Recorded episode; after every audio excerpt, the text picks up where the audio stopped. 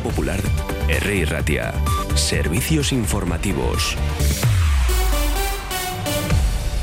Egunon, son las 9 de la mañana y vamos con el primer boletín informativo para el día de hoy. Los trabajadores de Bilbo Bus inician una huelga indefinida el próximo día 9 de abril, de lunes a viernes, en defensa de la renovación de su convenio y los trabajadores decidirán eh, en asamblea si los paros son parciales o bien de 24 horas, según ha informado el presidente del Comité de Empresa de Autobuses, eh, José Fernández, que él mismo ha asegurado que los trabajadores tienen que votar si puede ser una huelga indefinida de cuatro horas de lunes a viernes o de 24 horas de lunes a viernes, pero lo que sí que está determinada es la fecha. Respecto a si ha habido algún acercamiento de posturas, el representante sindical ha admitido que no se ha producido ninguna novedad y ha denunciado que mientras esté pensando en gatos y otras cosas, este plan no va a salir adelante. Continuamos ahora con más asuntos que nos ocupan en el día de hoy. El Lendakari, el candidato Lendakari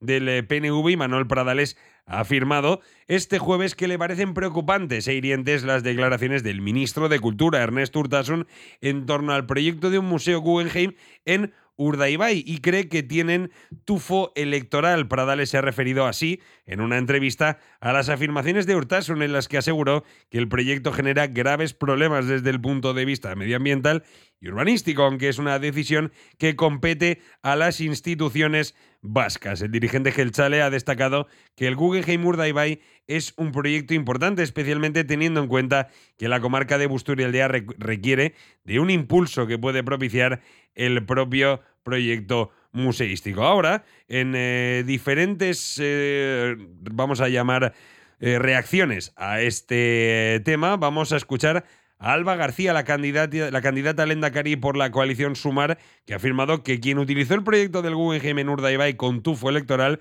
fue precisamente el PNV en las anteriores elecciones forales y municipales cuando recurrieron a este tema como bandera de su campaña.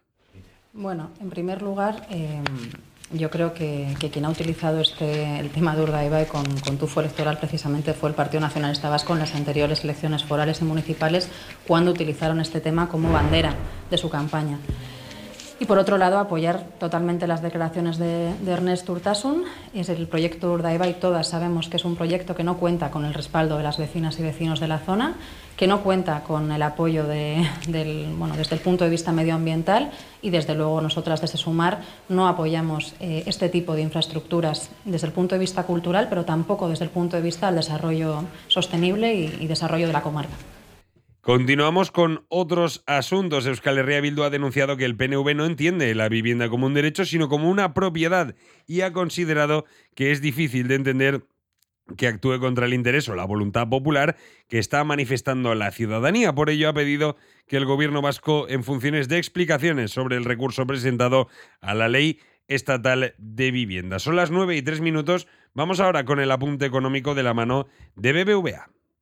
BBVA patrocina la información bursátil que les ofrecemos a continuación. Con la app de BBVA tienes toda la información para decidir mejor en temas de inversión y ver a diario cómo evoluciona tu dinero. En Euskadi hay 25.000 hogares perceptores del ingreso mínimo vital que reciben una renta media de 611 euros al mes. La mayoría son mujeres, la edad media de los titulares ronda los 47 años y el 28% es extranjero en una radiografía que se pudo obtener ayer, casi cuatro años después de su puesta en marcha, cuando por fin el Ministerio de Seguridad Social, ahora encabezado por El Masaiz, se vino a publicar la estadística de las ayudas activas en este momento al mes de febrero.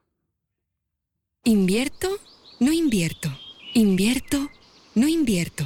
¿Y si hubiera una manera mejor de decidir? La app de BBVA te ayuda a decidir mejor, porque si no quieres tener tu dinero parado, te ofrece la información necesaria para empezar a invertir desde 30 euros. Mejora tu salud financiera con la app de BBVA. Más info en bbva.es. BBVA creando oportunidades. Y ahora vamos a conocer la previsión meteorológica de la mano de nuestro meteorólogo de cabecera, Eduardo Román. Una jornada que hemos comenzado con ambiente bastante frío, pero vamos a ir viendo cómo, eh, conforme avanza la mañana, notaremos cómo empieza a soplar el viento del suroeste, y empiezan a subir las máximas. Tendremos eh, nubes y claros en la, en, la mayor parte de los tiros de Vizcaya y llegaremos a máximas por encima de 15 grados, pero la situación comenzará a cambiar de cara a la tarde. Empezará a entrar ya a media tarde viento del noroeste, se irá cargando el cielo de nubes en la parte final de la tarde y ya por la noche, a partir de las 8 o 10 de la noche, eh, llegará un débil frente que puede dejar algunos, eh, algunas gotas, algo de lluvia.